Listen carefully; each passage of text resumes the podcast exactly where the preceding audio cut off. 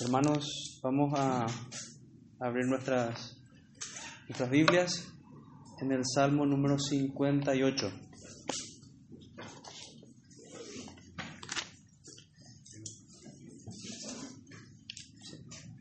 Vamos a estar leyendo el Salmo 58.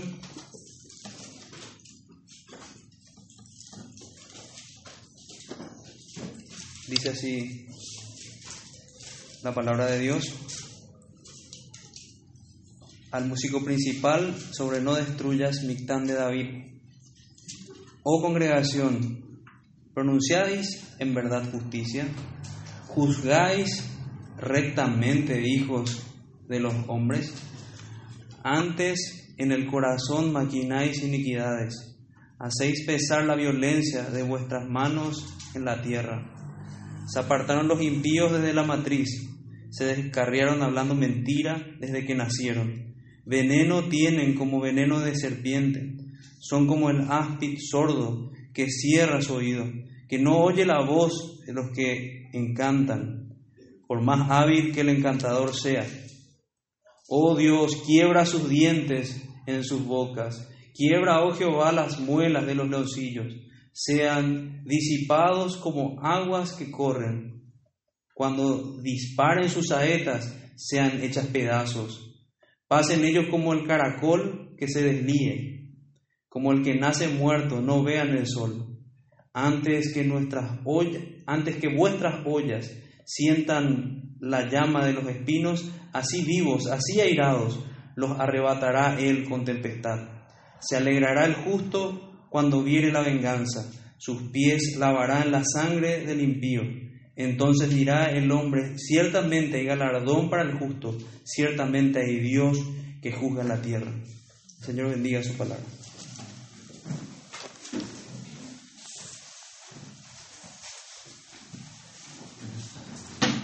Como, como título, a los que quieren tomar nota, el título de, este sermón es Dios el juez supremo. Dios el juez supremo. Vamos a estar hablando, si queremos tener algo en mente como tema de lo que vamos a ver, está en el último versículo. Ciertamente hay un Dios que juzga la tierra. Eso es lo que, de lo que vamos a hablar. Antes querría introducirles con un, con un significado, tal vez no todos están familiarizados con la palabra deontología, es una palabra un poco extraña. La palabra deontología viene, significa el estudio del deber ser. La ontología es el estudio de lo que es, de lo, del ser, y la deontología es el estudio de lo que debe ser. ¿Por qué les quiero hablar de este estudio de lo que debe ser? Porque en este salmo vamos a estar viendo a jueces que no se comportaban como debían comportarse. De hecho, en la Facultad de Derecho se estudia deontología jurídica, cómo debe llevarse la profesión, y así hay una deontología para cada profesión, para cada ramo en el cual nos movemos. Puede haber una deontología pastoral, cómo debe ser un pastor, una deontología familiar, cómo debe ser la familia.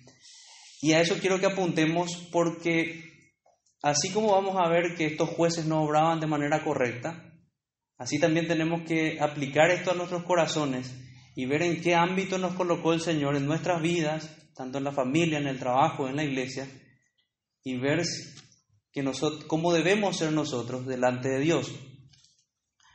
Por esa razón quise introducir con, con esta palabra de ontología. pueden tomar notas si por ahí se, se olvidan. Entonces vayamos de lleno ya a nuestro, a nuestro salmo, el Salmo 58. Desde el versículo 1 vamos a estar leyendo, dice, primeramente, em, el título que tienen las traducciones son agregados, son más bien para ayudarnos a nosotros, dice plegaria pidiendo el castigo de los malos. Todo el, salmo habla de una oración imprecatoria, para eso también quiero leerles una, definición de lo que es imprecatorio. Un salmo imprecatorio es un salmo en el cual se profiere o se desea justicia, juicio sobre, sobre alguien. Voy a leerles lo que dice el diccionario sobre esta palabra. Dice el diccionario de la Real Academia Española, proferir palabras con que se expresa el vivo deseo de que alguien sufra mal o daño. Vamos a estar hablando un poquito de eso porque a veces nos llama la atención. Creo que eso también va, va a mantener nuestra atención hacia este sermón, hacia, perdón, hacia este sermón, porque a veces no sabemos cómo lidiar con este tipo de salmos. Primeramente, desde ya decimos que nosotros no hacemos este tipo de oraciones. Este tipo de oraciones fueron hechas como un tipo del juicio que va, va, va a ejercer nuestro Señor. Entonces, vayamos al, el, digamos como la introducción que tiene el Salmo, que dice, al músico principal se le escribe este Salmo para el director del coro, quien era el, músico principal, sobre no destruyas. No destruyas, si ustedes se fijan en sus Biblias, es una, aparece tanto en el, en el Salmo 57, en el 59 también, y aparece en otros salmos también, no destruyas era la música. Así como tenemos algunos himnos que tienen la misma música y distintas letras, así estos, estos salmos tenían la misma música y distintas letras. Y el Miktam se refiere más bien de David al estilo de, de, poesía. Eso sí está en la, en la escritura, a diferencia del título. Ahora sí vayamos, solamente nos sirve para eso, como para guiarnos. Si hablamos de no destruyas, hablamos de un salmo en el cual David está pidiendo compasión, él está afligido realmente por esta injusticia que están viviendo delante de estas, de estas personas. Y finalmente, como todos los salmos, eso pueden también añadir a sus mentes, todos los salmos terminan con esperanza. Ustedes van a ver que empieza afligido el salmista muchas veces y termina con, con esperanza. Siempre es así la temática de los salmos. Versículo 1 dice, oh congregación, pronunciáis en verdad justicia, juzgáis rectamente, hijos de los hombres. Entonces, iniciamos esta primera parte que va a ser una terrible acusación contra jueces y gobernantes injustos. Tenemos, en primer lugar, dos preguntas, dos preguntas que son retóricas. ¿Qué es una pregunta retórica? Es una pregunta que trae consigo la respuesta. Y la pregunta que hace el salmista es, oh congregación, pronunciáis en verdad justicia, juzgáis rectamente, hijos de los hombres, ¿Y por qué me refiero a ellos como jueces y gobernantes? Porque cuando vamos a estudiar aquel, aquel término original, nos refiere a la palabra Elohim, que era una forma en la cual se, se llamaba también a los jueces. Tan identificados estaban con el Dios de justicia, Elohimes le llamaban, ese es el nombre que se le da al Dios poderoso. Dios también trataba con ellos de esa manera. De hecho, hay una discusión en el Nuevo Testamento sobre, sobre esta palabra con el Señor Jesucristo. Eso podríamos estudiar en otro momento. Ahora bien, jueces o gobernantes, pero hay otro contenido que también tiene esta, esta palabra, en la cual, la cual se traduce aquí como congregación, que eran personas que se mantenían silenciosas o mudas. Silencio también se podría entender. Entonces, a las personas que, se está dirigiendo el salmista eran a jueces o gobernantes, dignatarios de ese tiempo, mandatarios, pero que se mantenían mudos mientras que ellos tenían que hablar. Ahora bien, les recuerdo lo de la deontología. Vayan pensando, porque vamos a ver con muchas figuras pecados que Dios nos habla casi como a niños y que podamos ver en nosotros y analizar en nosotros para así examinarnos, probarnos y si hay algo malo pedirle al Señor que nos ayude a cambiar eso. Las dos preguntas retóricas con respuesta son las siguientes. ¿Pronunciáis en verdad, pronuncian en verdad justicia? ¿Hablan justicia? ¿Dictan justicia? Sería en otro, en otro término. ¿Por qué les digo que es retórica? Porque como vamos a ver la respuesta es no estas dos preguntas conducen al no. ¿Son conforme a la verdad sus fallos? Sería la siguiente pregunta. ¿Juzgáis rectamente, hijos de los hombres? ¿Juzgáis rectamente, hijos de los hombres?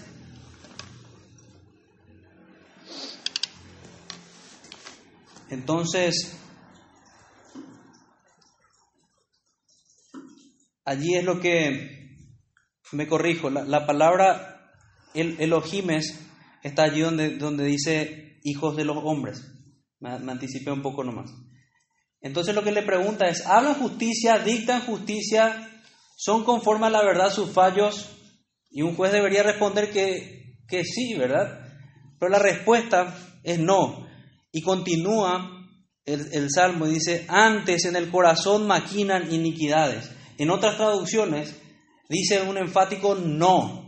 No, en otras traducciones se encuentra al contrario. Y es lo que nos, nos muestra ese antes que tenemos en el versículo 2. Antes, en el corazón maquináis iniquidades. En el corazón maquináis iniquidades.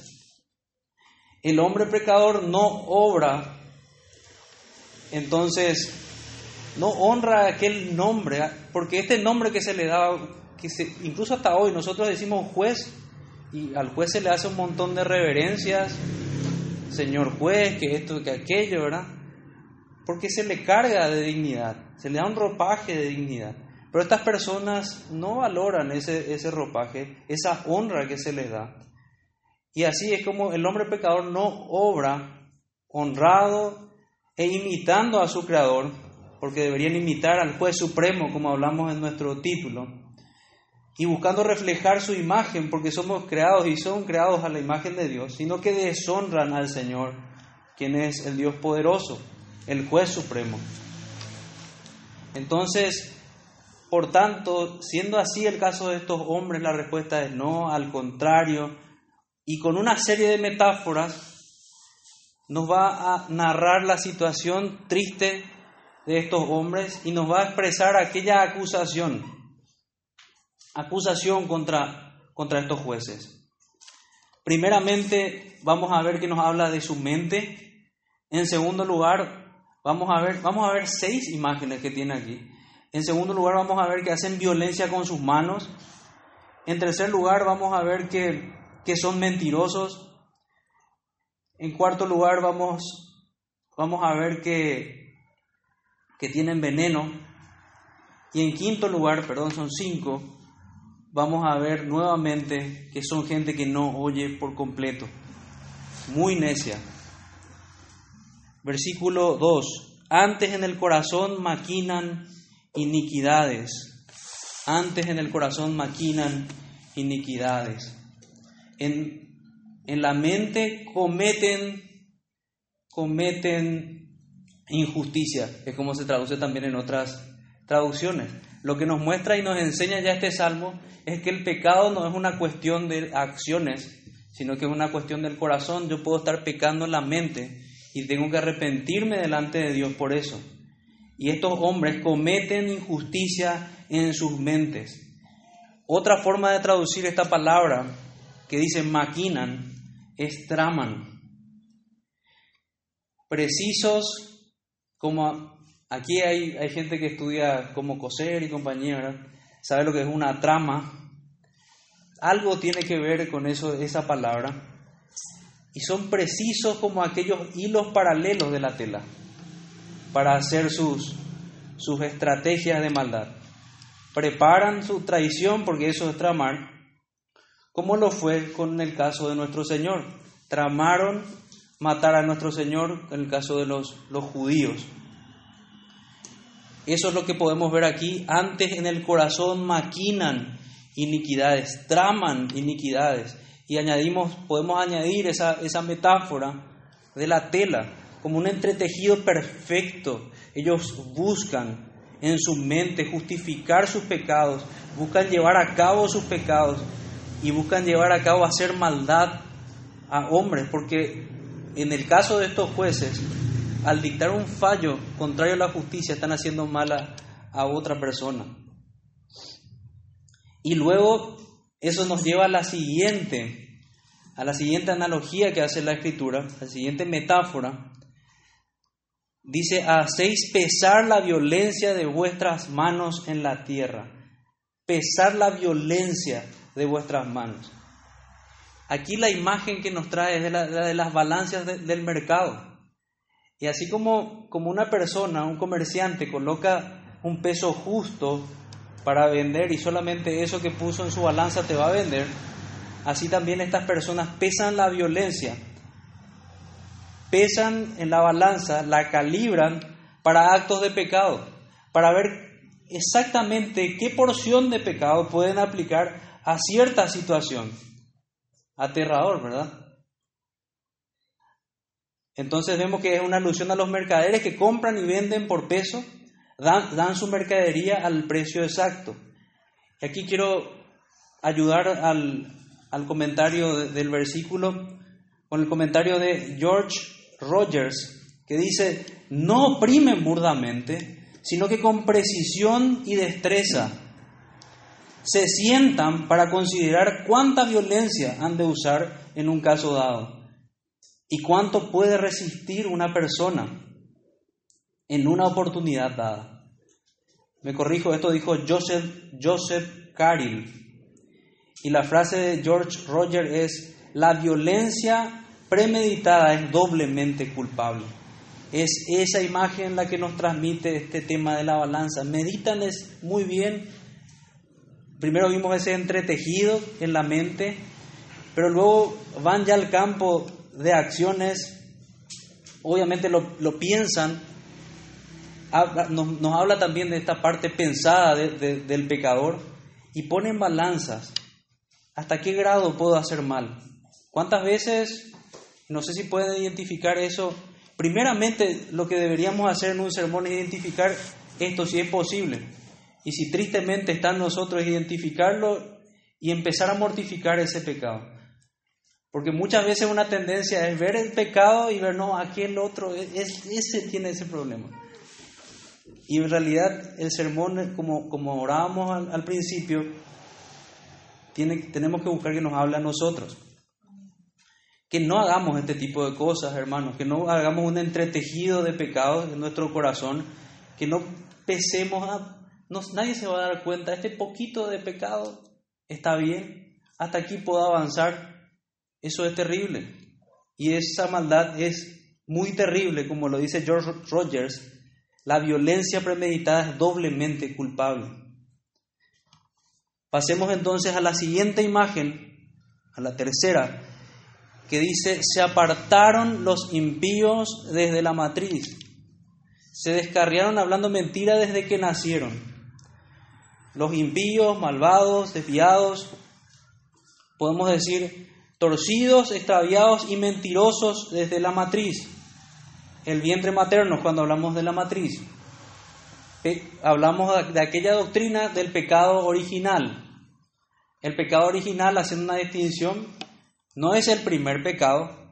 El primer pecado fue cometido por Adán y Eva.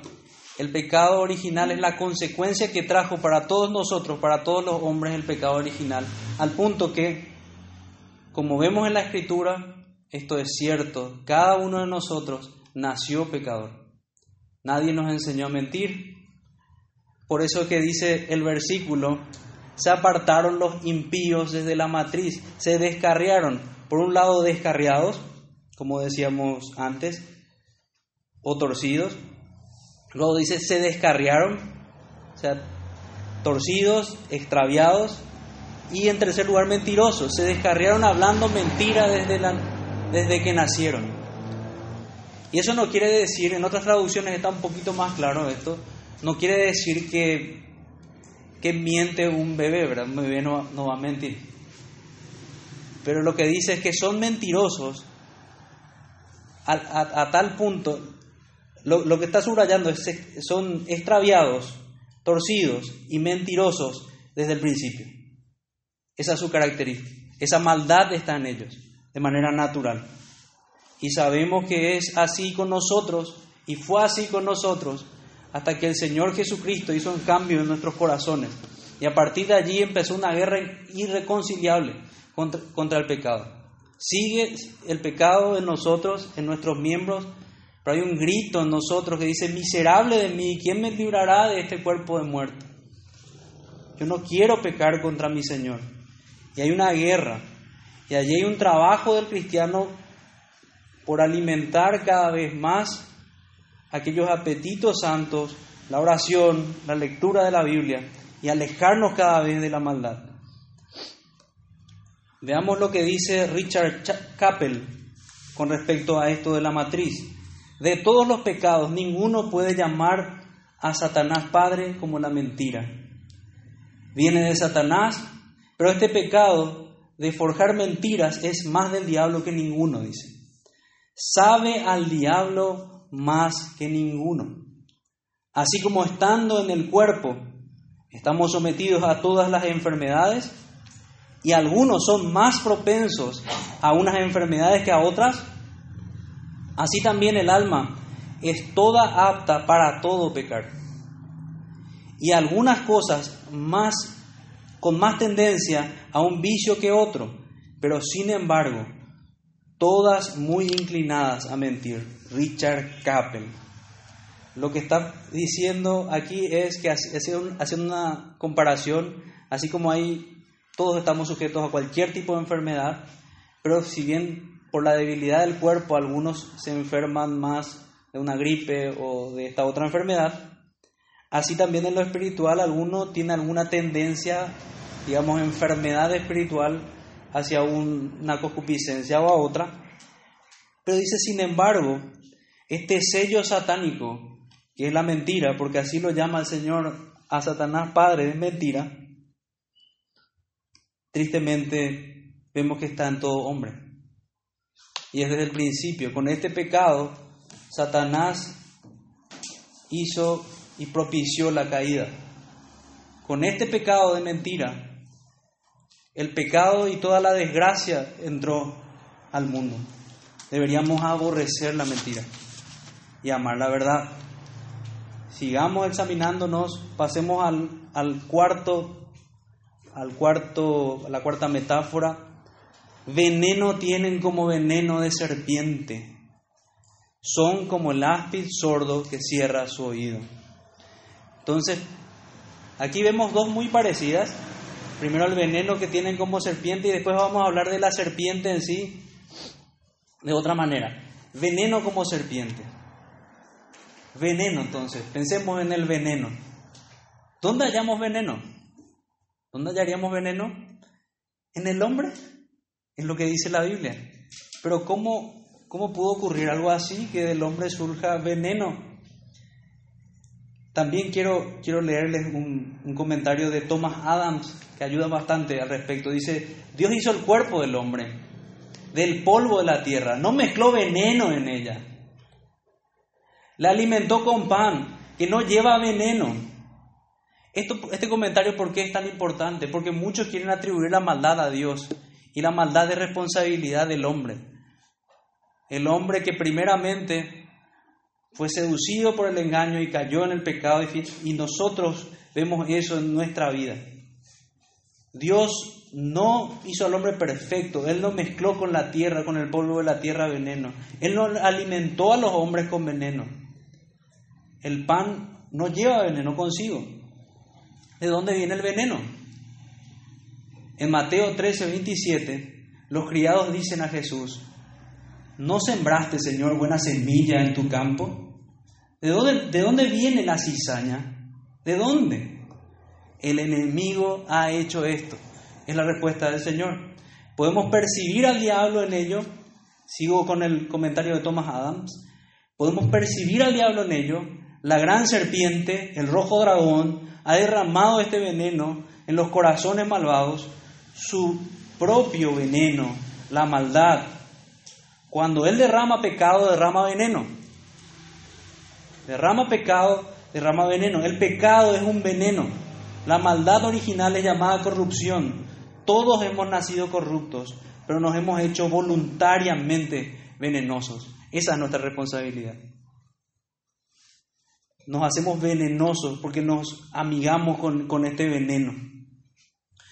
Thomas Adams hace también una ayuda para nosotros con respecto al pecado y él hace una distinción entre, entre tres etapas del pecado. Hablamos y podemos hablar de un pecado secreto, como una úlcera en los huesos, no se ve. Esta es la hipocresía. Un pecado secreto se oculta, no se confiesa delante del Señor. Luego tenemos el pecado abierto, es visible. Podemos ver que esa es la piel en descomposición ya. Ya ha pasado la úlcera a la piel. Podemos decir por un lado entonces que el pecado secreto es la corrupción y el pecado abierto es la erupción de ese pecado. Y finalmente, el punto más triste al que puede llegar el pecado es un pecado frecuente y confirmado, la práctica del pecado. Esto es el puro veneno, dice Thomas Adams, un puritano. Entonces, cuidémonos del pecado, veámoslo así, porque eso es lo que hace la escritura. Usa estas analogías para que veamos al pecado como un veneno, un veneno terrible. Algunos hermanos haciendo ejercicio de evangelismo hablan de, una copa que debía, explicando qué era un copero, compañía, ¿verdad? Un copero era una, una persona que, que tenía que beber y comer antes del rey por si alguien envenenaba al rey. Y este hermano dice al predicar, ustedes necesitan un copero. Y la gente dice, ¿por qué yo voy a necesitar un copero? Necesitan un copero, porque con cada pecado que ustedes cometen cargaron veneno y más veneno en esa copa. Y van a tener que beberla toda. Pero lo glorioso para nosotros es que nuestro Señor Jesucristo tomó esa copa de veneno, totalmente envenenada, y la bebió completa hasta los sedimentos, no dejó una gota para nosotros. Y nos dice, toma esta copa, esta copa está bien. Es veneno. Y si ese veneno llevó a nuestro Señor a la cruz, ¿qué trato deberíamos buscar nosotros con esto? Lleva a la muerte, es veneno. La, la quinta analogía, la quinta metáfora con respecto a esta acusación que se hace a estos, estos jueces, a estos jueces mudos. Recuerden eso, eran personas que debían hacer algo, debían hablar, y ellos no hacían lo que debían hacer. Áspid sorda. Veamos, dice, son como el áspid sordo que cierra sus oídos, que no oye la voz de, lo que, de los que encantan, por más hábil que el encantador sea. Aquí vemos que no hay música, ninguna habilidad humana que pueda convencer a aquellos que se han hecho peor que las bestias, semejantes a la serpiente antigua. Es una necedad terrible el escuchar porque en realidad no es que esta serpiente no es que no escucha, sino que no quiere oír. Es lo que pasa con muchas personas, en, en este caso con estos jueces no oían las reprensiones. Y esa es la peor de las necedades. Ayer mismo estábamos analizando lo que significaba necedad o ser un necio. Y una persona que a sabiendas de que está haciendo mal persiste en su error. Eso es mucho peor que ser tonto. Mucho peor que otros calificativos que, que, nos, que nos parecen más insultantes, como la estupidez o la imbecilidad.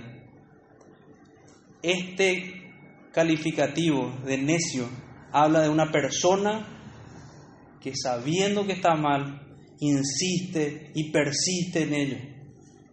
No se puede encontrar una palabra mejor para describir eso. Porque si alguien sabe que va rumbo a la muerte y no corrige ese camino, es un necio. Tiene todas las herramientas para corregir.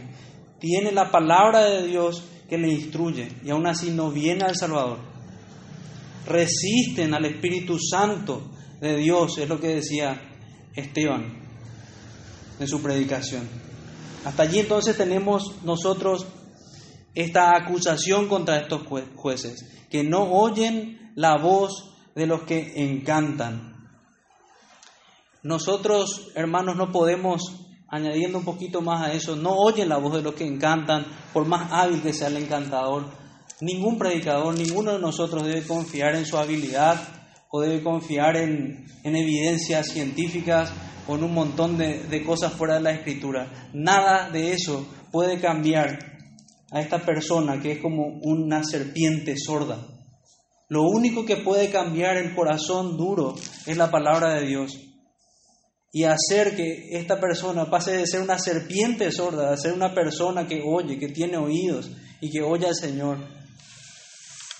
Y a partir de aquí viene la imprecación, versículo 6. Y vamos a nuestra segunda parte, que es las imprecaciones contra jueces, gobernantes injustos. Oh Dios, quiebra sus dientes en sus bocas, quiebra, oh Jehová, las muelas de los leoncillos.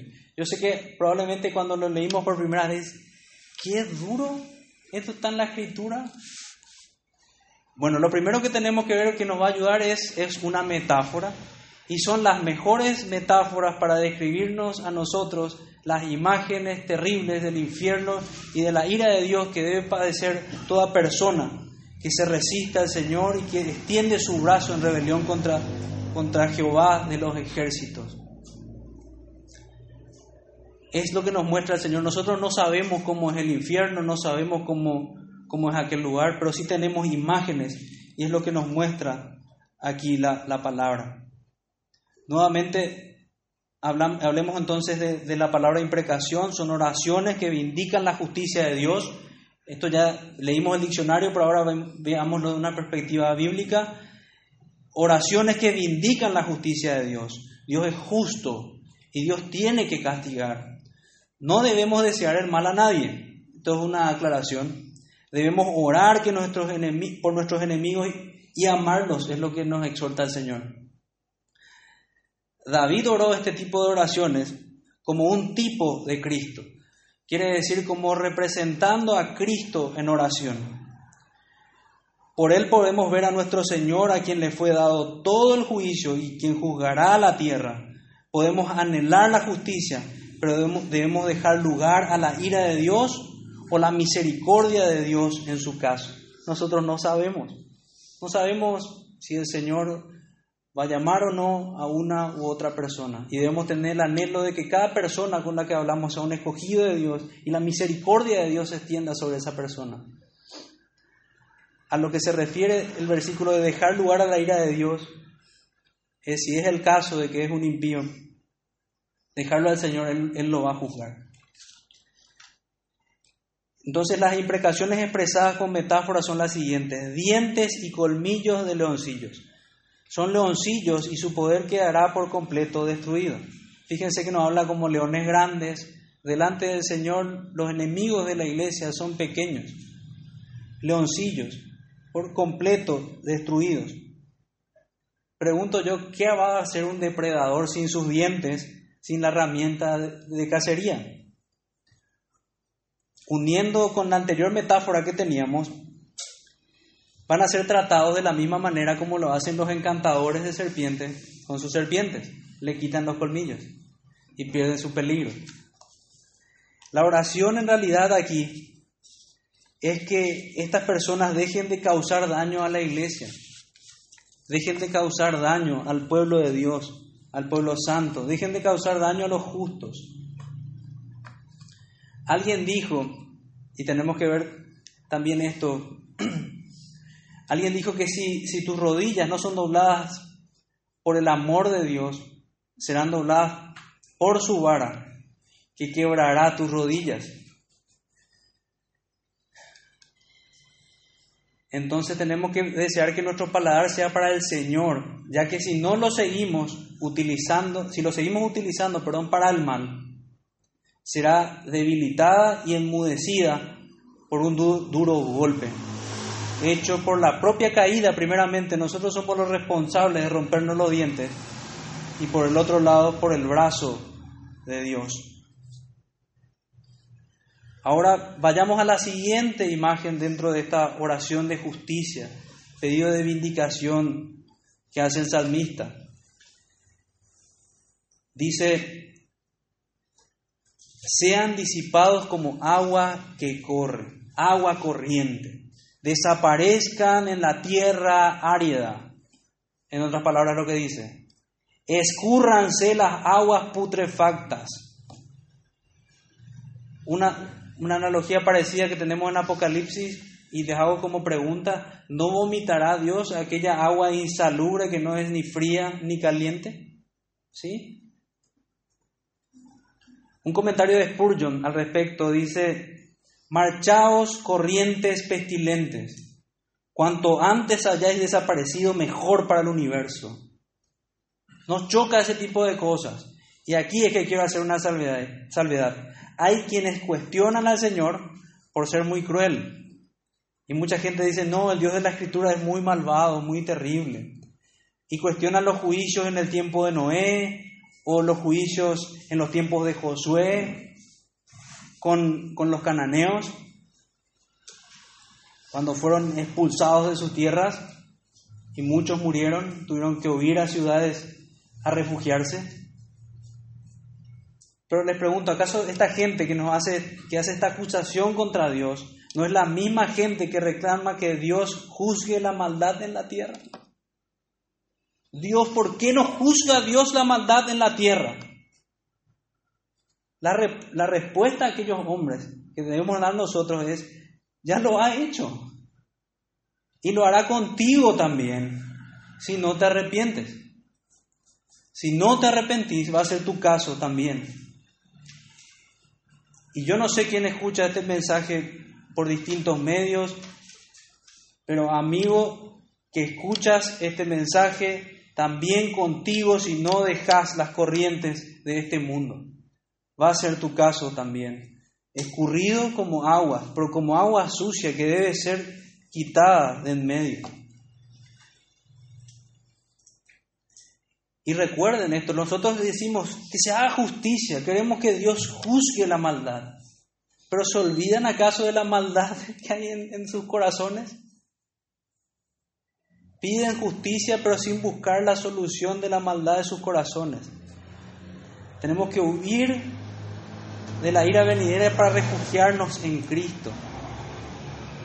Y allí podemos realmente estar a salvo de esa justicia que merecemos, de ese castigo que merecemos junto con todo el mundo. Estos tratos de estas oraciones imprecatorias eran lo que nosotros merecíamos.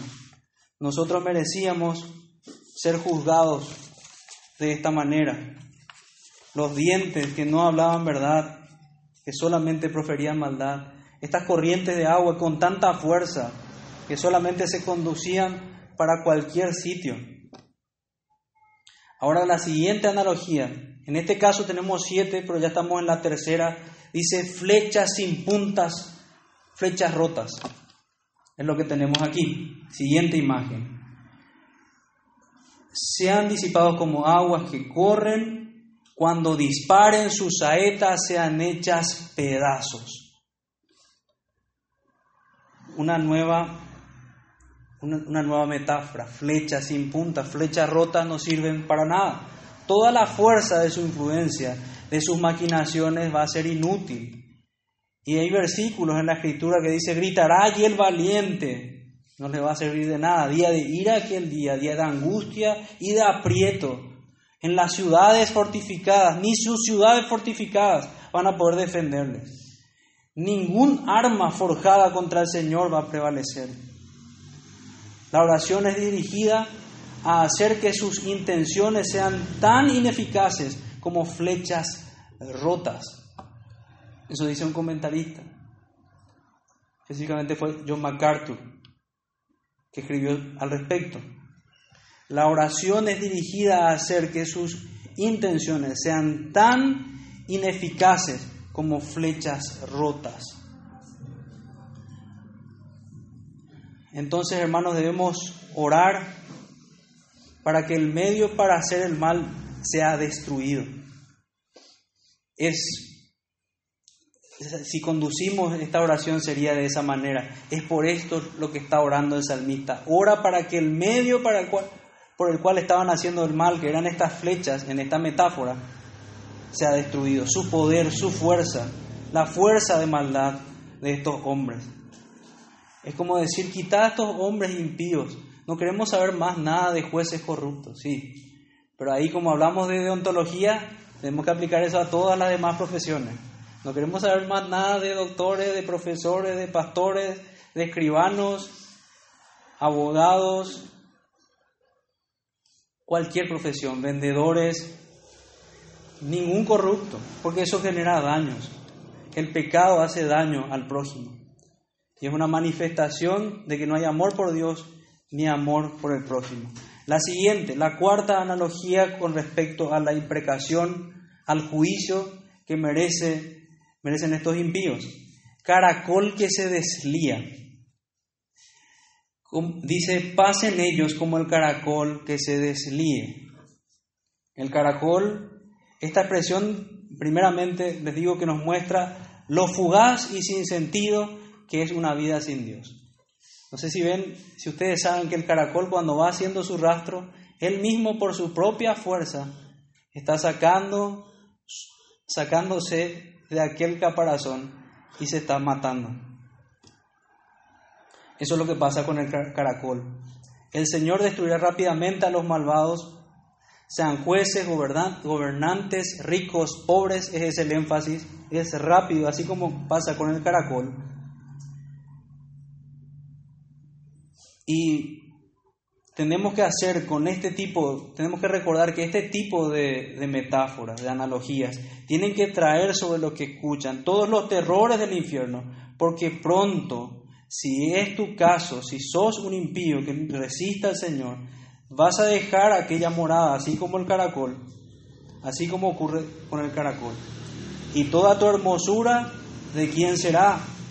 Dice todo esto es esplendor y pompa, ¿para quién? La Biblia dice, engañosa es la gracia y la hermosura, así también engañosa es la riqueza, el prestigio, la fama y todos los placeres alejados del Señor. Como el caracol desaparece por su propio esfuerzo, así los esfuerzos del malvado. Así va a ser con los esfuerzos del malvado. Caerán por su propio impulso por su propio peso, son responsables. Eh, son muy elocuentes, se dan cuenta las imágenes que nos da la, escritura. Esta, este caracol yo sé que no, no, se nos puede olvidar. Alguien que por sí sola está dejando y se está yendo rumbo a la muerte. La, la quinta metáfora que tenemos dice, quien, como quien nace muerto y nunca vio el sol como el que nace muerto y no vio el sol. Estamos hablando de, bebés que, que mueren en el vientre, pero la analogía que está usando ellos nunca, lo que nos está expresando aquí en la escritura, ellos nunca, nunca van a ver al Rey de Gloria en su esplendor, nunca van a ver al Sol de Justicia, puesto que son hombres injustos que aman la maldad y se recrean en ella. No verán aquel quien Agustín llamó el sumo bien. No verán la vida, sino que la ira de Dios está sobre ellos. Estas son apenas imágenes, hermanos. La luz del rostro de Jehová es una bendición y un privilegio de los santos de Dios, de aquellos que han sido justificados por la redención del Cordero de Dios. En su presencia hay plenitud de gozo y delicias a su diestra para siempre. Esas son las promesas de la palabra. Pero aquel que decide seguir vendado en oscuridad y no querer abrir los ojos al Señor, va, va a quedar sumido en total oscuridad. Es eso lo que nos expresa esta imagen que nos dice que van a ser como quien nace muerto no van a ver el sol, no van a ver al sol de justicia. A la sexta y penúltima imagen que tenemos dice, antes vuestras ollas, habla el versículo, antes que vuestras ollas sientan las llamas de los espinos, así vivos, así airados, los arrebatará él con tempestad. Aquí añade un poquito del carácter de estos hombres. Eran hombres airados, enojados y sabemos con, contra el pueblo de Dios, enemistados contra la simiente divina, como habla la escritura.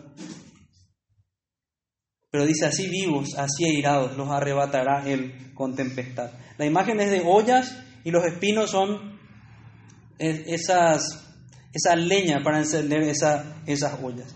Antes de que se encienda esa olla, sus llamas de odio, podemos ver aquí la analogía de las llamas con el odio de estas personas por la iglesia. ni siquiera serán encendidas. Dice, dice un salmo que como el tamo que arrebata el viento es el impío, como el tamo que arrebata el viento, así mismo, así serán llevados sus ollas con la leña y la, y la carne preparada incluso. El Señor no permitió que los leones se comieran a Daniel, ¿recuerdan? Tampoco permitió que en el horno de fuego se quemaran Sadrach, Mesach ni Abednego. Nosotros ni siquiera pasamos por una situación semejante, ni siquiera. El Señor derriba sus ollas y las despedaza. Finalmente son ellos los que caerán en aquel fuego que nunca se apaga. Es eso lo que vemos también aquí.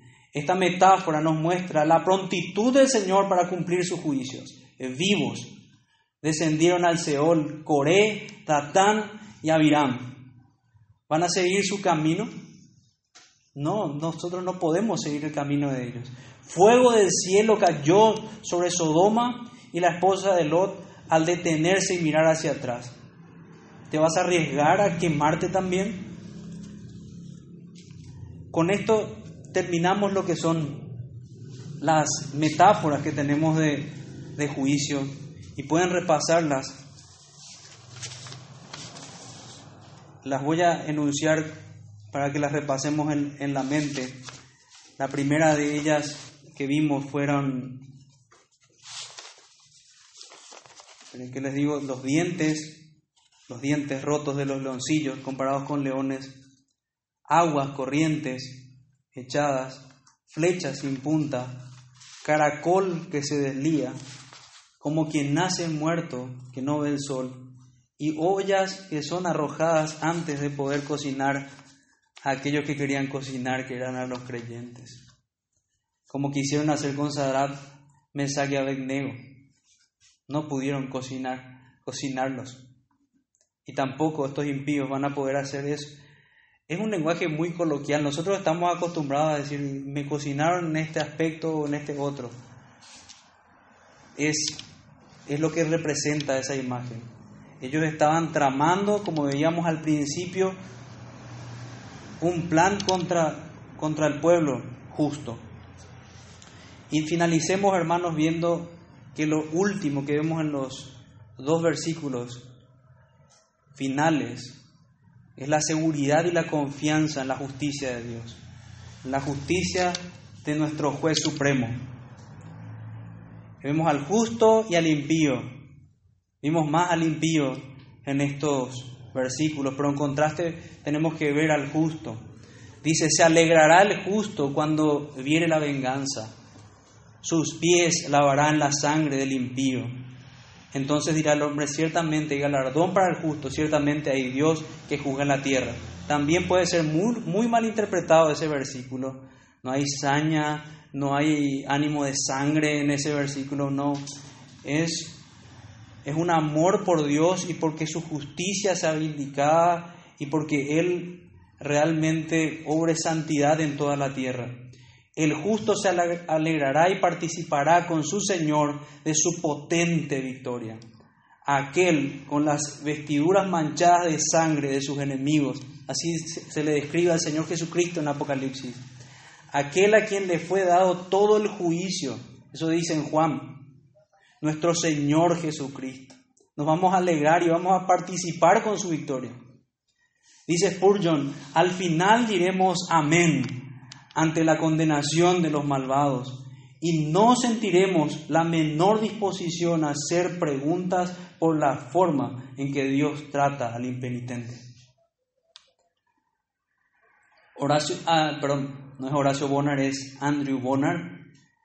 Sin duda, a la vista de Sodoma, Gomorra, Adama, Seboim destruidas, los ángeles vieron motivo para regocijarse y cantar aleluya. La maldad fue barrida, la tierra fue aliviada de una carga. La justicia, la justicia de Dios fue exaltada. El amor a sus otras criaturas fue desplegado al librarlos de la proximidad de contaminaciones infernales. Ante el mismo principio, el mismo Señor Jesús y cada uno de sus miembros exclamará aleluya sobre las huestes destruidas del anticristo. Eso dijo Andrew Bonner. Y Spurgeon en una frase muy corta dice, la condenación de los pecadores no va a alterar la felicidad de los santos. Esto nos coloca a nosotros en una vista, digamos, escatológica, que es mirando hacia el final, aquel día cuando estemos con el Señor, no vamos a tener estas aflicciones. Hoy día nos aflige, nos da mucha tristeza cuando alguien rechaza al Señor. Y decimos junto con Spurgeon, si las personas van a ir al infierno, que lo hagan con, con mis dos manos sobre sus rodillas rogándole que se arrepientan, que pasen por encima de mí. Spurgeon también decía, recuerdo incluso la fecha del devocional que es de la chequera del Banco de la Fe del 12 de septiembre, no voy a cesar ni un solo día de orar por mis familiares, amigos y personas cercanas hasta que se arrepientan y se conviertan al Señor, aferrándose a las promesas de Dios. Entonces, finalizando con lo que engloba todo el, el salmo, entonces dirá el hombre, ciertamente hay galardón para el justo, el gran contraste, Dios va a premiar, premiar por algo que en realidad no hicimos, coronas sobre las cabezas de los santos. Coronas que la Biblia dice que van a ser arrojadas a los pies del Señor porque el mérito es suyo. Y ciertamente hay Dios que juzga en la tierra. Esta condenación que vimos con imágenes, Dios la va a hacer. Y no tenemos que dudar de ello. Por eso debemos predicar una y otra vez, con mucho amor, con compasión, con misericordia. Ciertamente hay galardón para el justo, es una promesa, hermanos. Ciertamente hay Dios que juzga en la tierra. También para nosotros es una promesa saber que Dios juzga en la tierra, Él va a hacer justicia.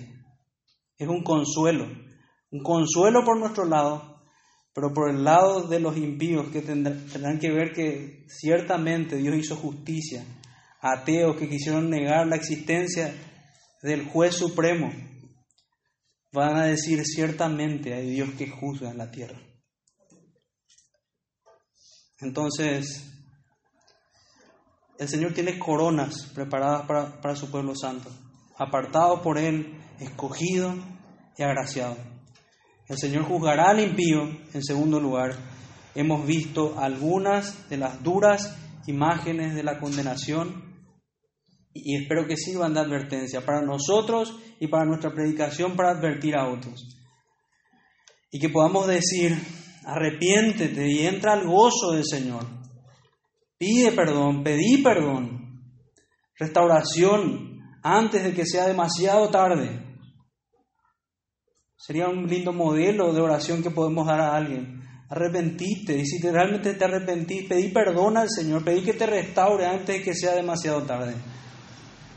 No alcanzamos a entender por completo, hermanos, ninguna de las figuras que vimos acá, más bien lo que representan esas figuras de los dos estados posibles en el cual finales en los cuales va a estar el hombre o en el cielo o en el infierno pero llevemos las, las primeras para recordar que deben aterrarnos y la última y más gloriosa a amarlo y anhelar su compañía esto es lo que tenemos en este salmo y y es precioso ver cómo, a niños el Señor nos habla con, con imágenes, como con las parábolas. Vamos a orar, hermanos, y que, que el Señor nos ayude. Padre nuestro que estás en los cielos, te damos muchas gracias, Señor. Gracias por tu misericordia, porque no podemos dejar de ver este salmo y ver que nosotros merecíamos que se cumplieran todas esas imprecaciones sobre nosotros. Te damos muchas gracias, Señor, porque nos has salvado de la ira que merecíamos. Ira descrita en un montón de imágenes para llamar nuestra atención y para despertarnos de nuestra necedad. Te pedimos, Señor, que nos ayudes. Y a los que somos creyentes, Señor, te pedimos que, que no seamos seducidos más por las mentiras de Satanás, que identifiquemos estas señales de impiedad y que podamos darle muerte darle golpes duros para asemejarnos más a nuestro Señor Jesucristo. Este es nuestro deseo, Señor, y te pedimos que nos ayudes, por favor. Oramos en el nombre de Jesús, nuestro Salvador. Amén.